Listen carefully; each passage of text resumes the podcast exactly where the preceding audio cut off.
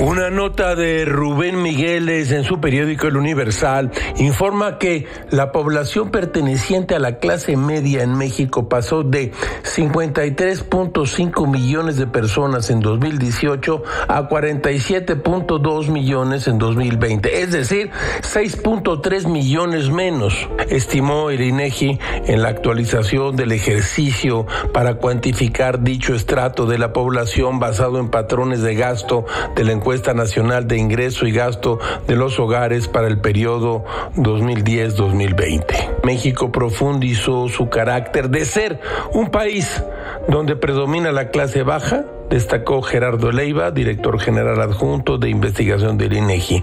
La población ubicada en la clase alta también disminuyó al pasar de 1.8 millones en 2018 a poco más de un millón el año pasado, mientras que la población de la clase baja se incrementó 69.9 millones y a 78.5 millones. Se estima que el porcentaje de hogares en la clase media subió paulatinamente de 42.4 de total en 2010 a 46 en 2018. Sin embargo, cayó a 42 en 2020 año de la pandemia, comentó Julio Santaella, presidente del INEGI, en su cuenta de Twitter.